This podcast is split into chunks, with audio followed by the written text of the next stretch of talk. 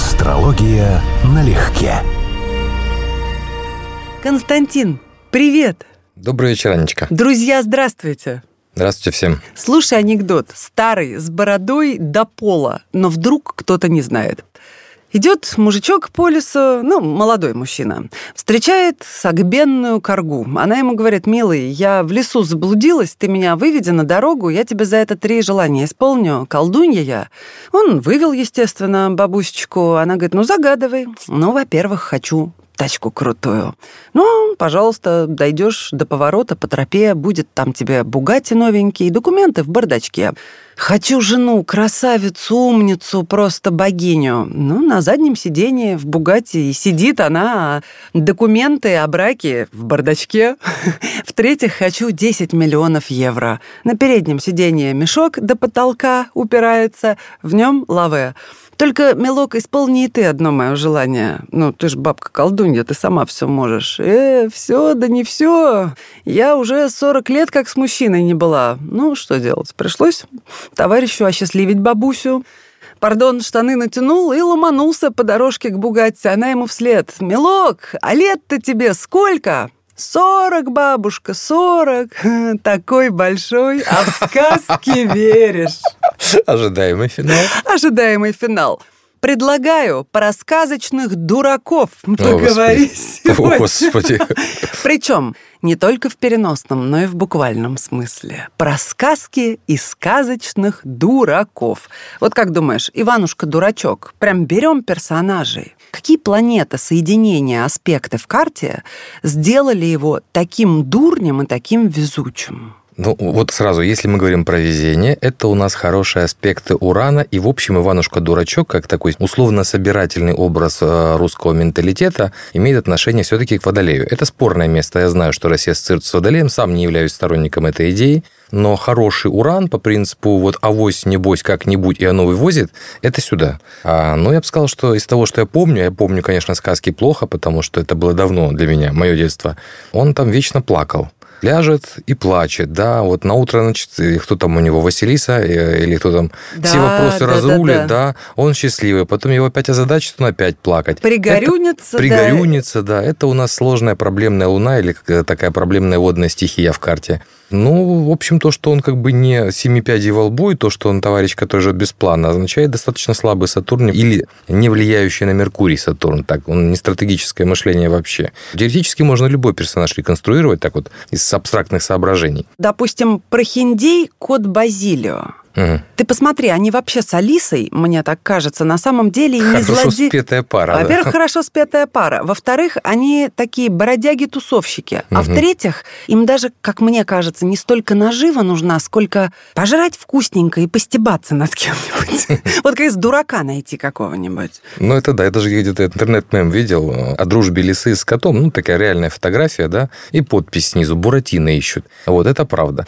Вот, потому что без дурака, без лоха жизнь плохая и так далее. Здесь есть скорее другая мысль. Лисы и коты, да, не в астрологии, в магической практике, если мы говорим о тотемах, если мы говорим о животных союзниках человека, то есть об аналогиях между человеком и животным миром, имеют много общего, потому что это то и другой одиночный хищник, примерно одной комплекции, охотятся они на одно и то же.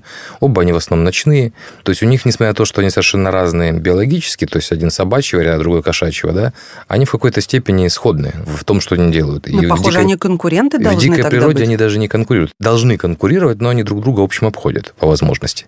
Как все хищники, они понимают, что война ни к чему не ведет. Вот это вот обычно воюют те, кто не понимает, что вред, нанесенный себе, даже легкое ранение, может принести серьезные последствия. Хищники обычно стараются решать вопросы миром. Отчего те же самые коты, например, да, если кто видел, войну за микрорайон проводят больше горлом, а уж потом когтями зубами, если один из двоих не решил, что... Если они не решили, что один имеет преимущество. А помнишь кота-кардинала из мультфильма «Пес в сапогах»? Да, конечно. Это кто? Интриган. Ну, интриги – это рыбы. А Рыбы или водная стихия. Вообще, не прямое действие – это символ водной стихии. Вода никогда не может продавить сама по себе что-либо, но она затечет любые щели, она растворит, она подточит со временем.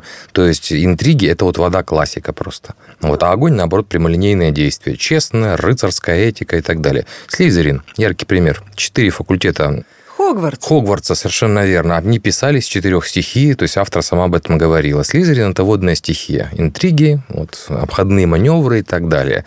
А Гриффиндор, если правильно помню, да, это огненная стихия, честь, рыцарская доблесть и так далее. Вот прямые аналогии. Ты знаешь, кстати, интересная какая история. Пока персонажей накидывала самых разных, даже до Незнайки дошла, но потом решила отказаться, потому что он не дурак, он вообще какой-то что-то антропоморфное какое-то существо. Отцы-основатели германской филологии, братья Грим. Старший брат Якоб родился со мной в один день, 4 января, Козер. Его брат Вильгельм – рыбы. Шарль Перо – 12 января, Козер. Алексей Толстой, автор Буратино, Козер. Угу. Андерсон, 2 апреля, Овен. Вильгельм Гауф, стрелец, умер в 24 года, кстати. Угу. И такое прекрасное Не наследие Мгм. оставил. Его жена издала «Спасибо ей», иначе Мгм. мы бы и про карлика Носа, и про маленького 24 Мука. года. Уже Вообще умер, вообще ни о чем. Мгм. Ну, это немыслимо. Мгм. А при этом э, несколько томов успел написать просто в легкую. Были люди. Да.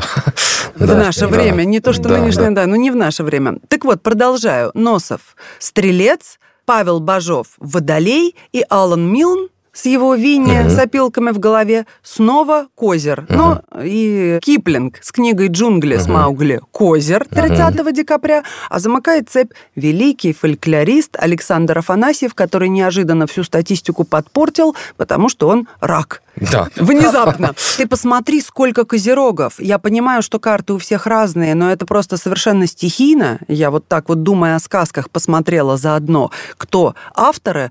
Мы просто Интересно. на коне. Интересно. М? Нет, я, я еще раз этим вопросом не занимался. Я напомню слушателям и тебе на всякий случай, да, что одного солнца в знаке зодиака мало, но, возможно, в этом есть определенная логика, что мы видим четыре, ну, преимущественно четыре последних знака зодиака. Они относятся к триаде, которая, скажем, э, их задача э, философское обобщение. Или критика, или разрушение, или сатира в разном варианте.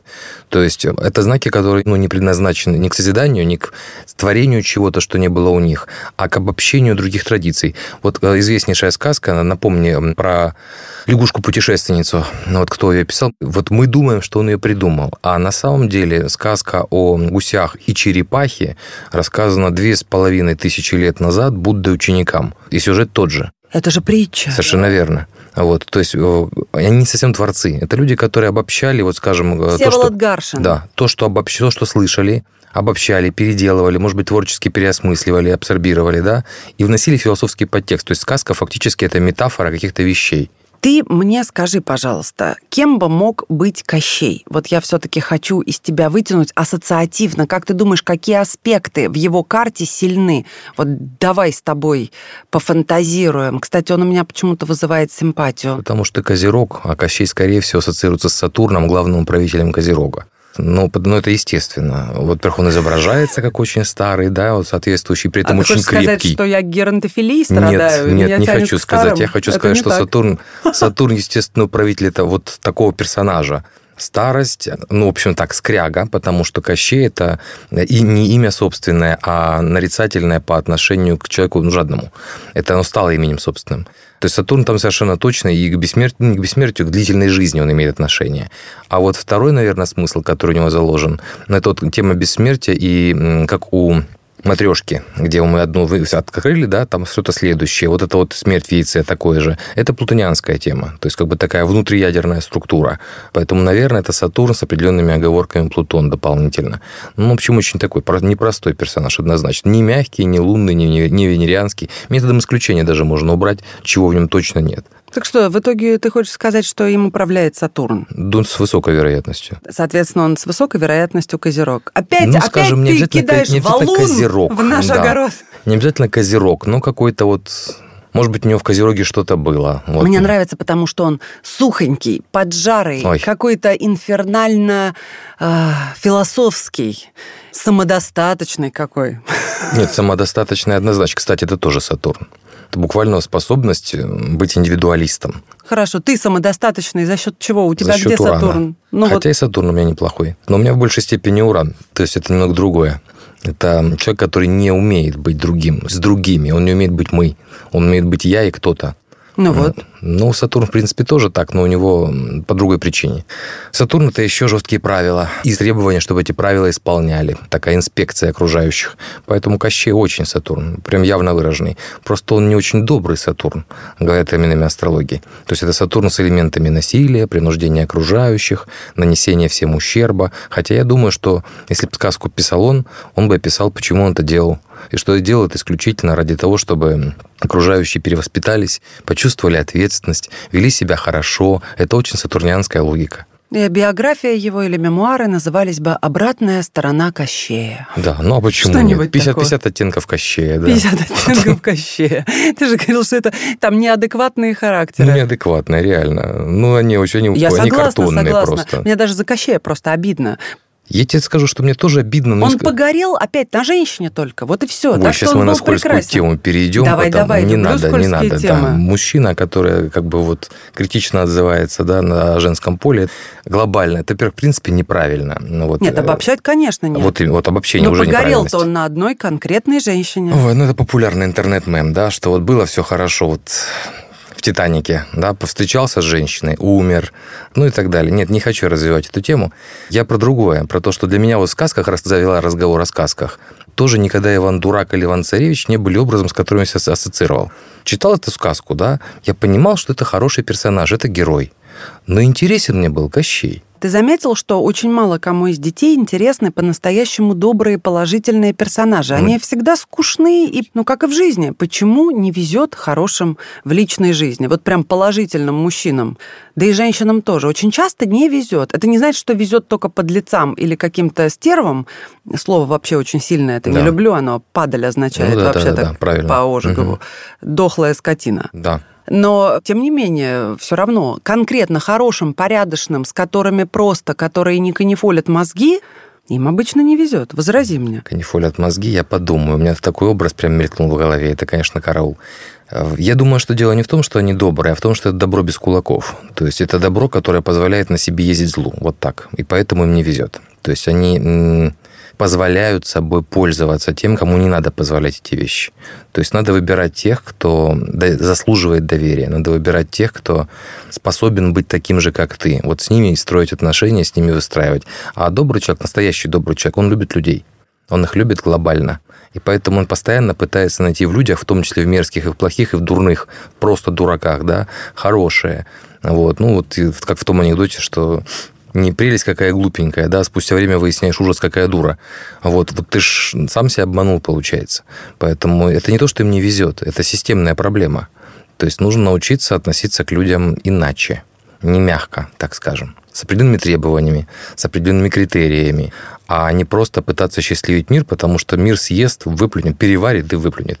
Две ремарки. Первое, по поводу любить людей в целом. Я понимаю, конечно, что ты имеешь в виду, но вспомнила опять моего любимого Достоевского ФМ. В отвлеченной любви к человечеству, как правило, любишь одного себя.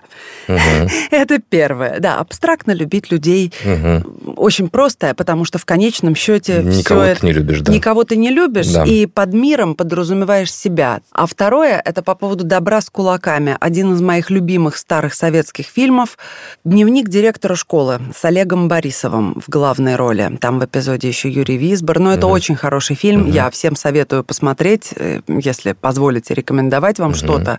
И вот Олег Борисов, любимейший мой артист, как раз когда жена говорит, какой ты мягкий человек, вдруг чуть-чуть вскипает и говорит ей, а почему вы считаете, что я должен быть жестким? Кто такой мягкий? Если кулаком по столу и матершиной, вот это для вас жесткий, твердый.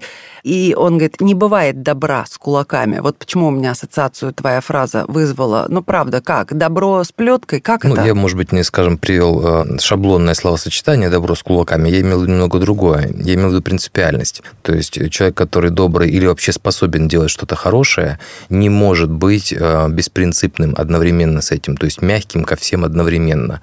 А Если он хочет, он быть счастливым. Если он отрицает себя, то есть если он живет монашеской жизнью, если он оказывает помощь, не глядя, ну, как вот такой абсолютно идеальный врач, абсолютно идеальная сестра милосердия, все в порядке. Но про личное счастье надо забыть.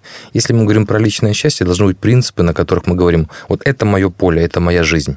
Вот. И дальше как бы вот в ущерб себе. Я прогибаться не могу и не буду. И даже э, сам, сам посыл буду воспринять как оскорбительный. То есть человек должен иметь какое-то понимание о том, что ему реально нужно и что он может позволить людям, а что нет.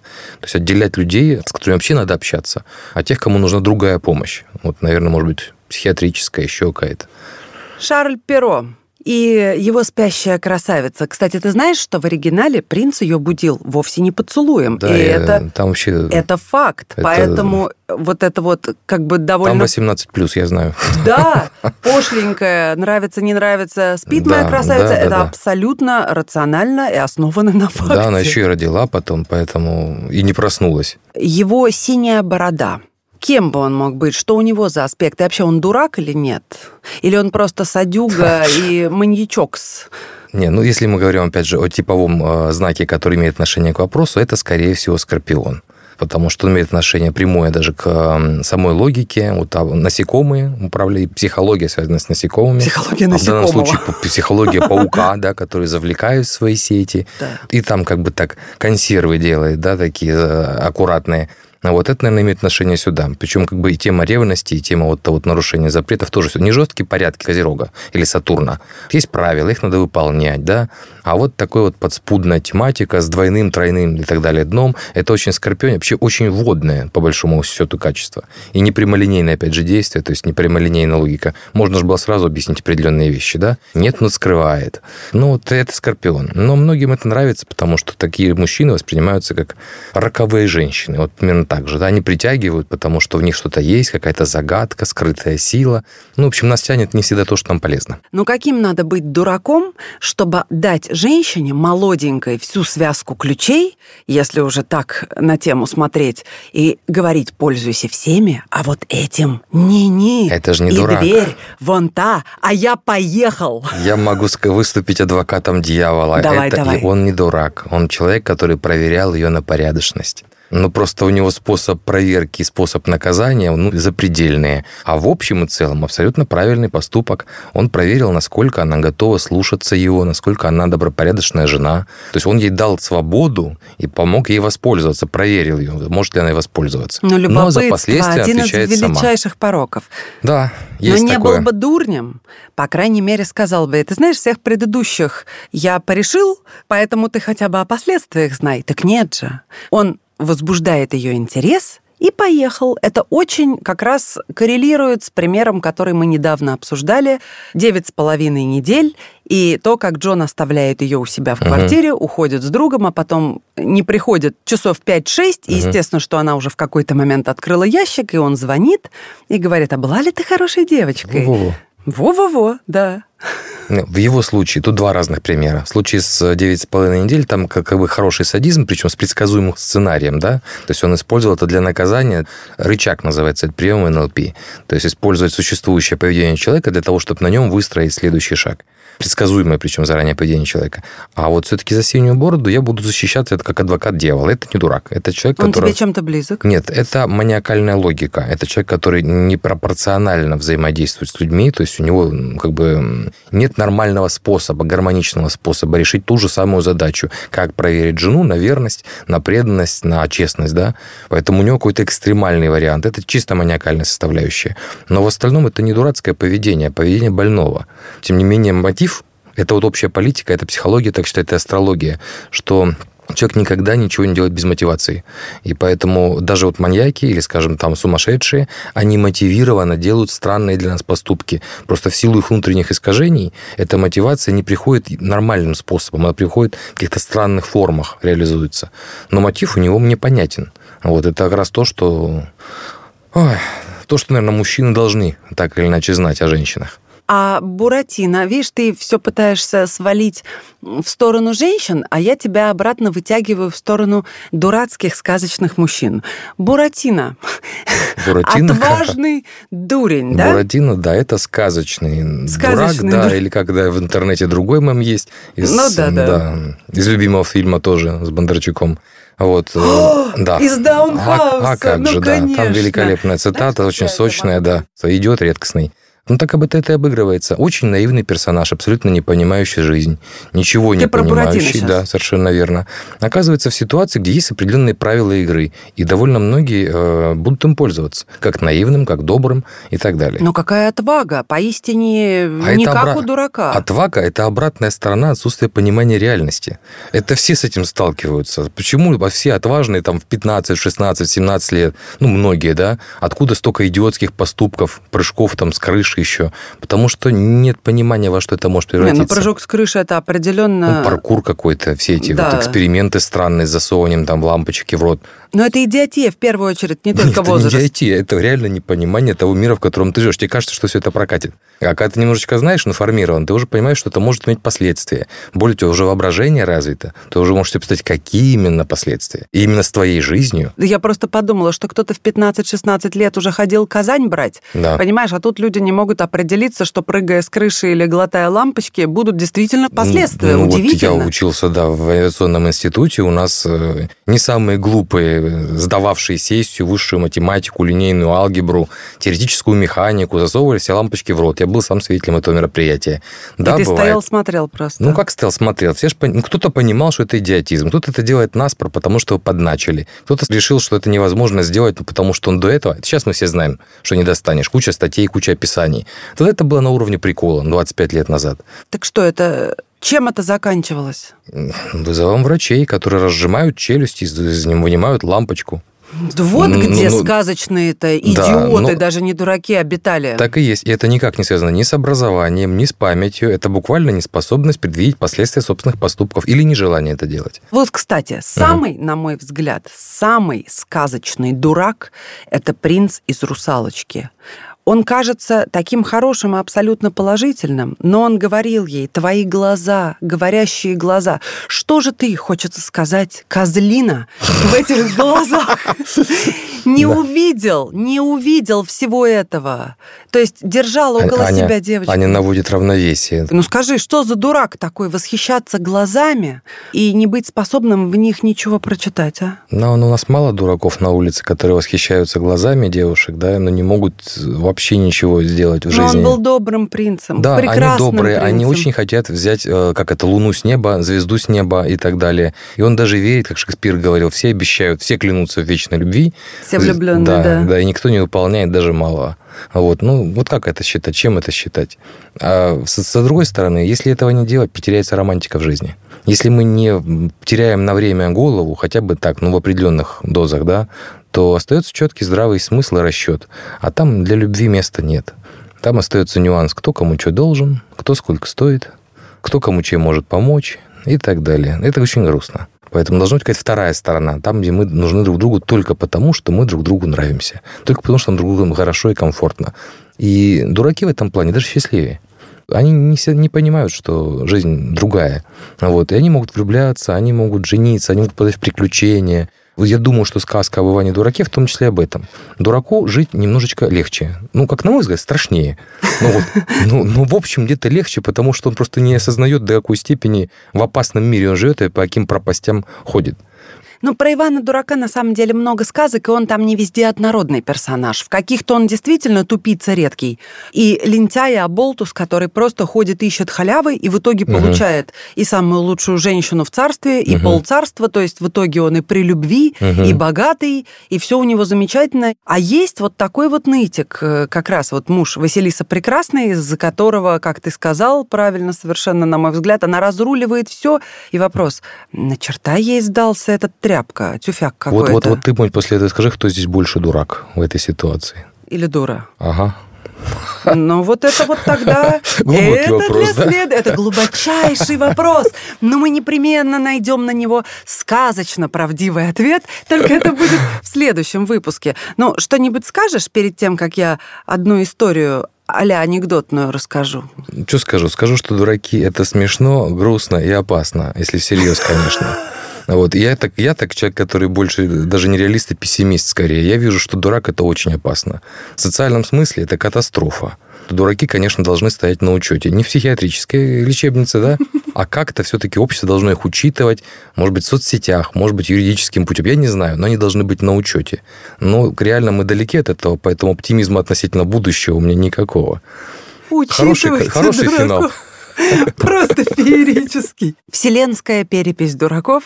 У Макаревича была прекрасная песня «День борьбы с дураками». Давайте соберем всех своих друзей, каждый возьмет по ружью и наведем порядок. Ну и, короче, смысл такой, что лишь в этот миг я осознал, как, в общем, как нас осталось мало в итоге.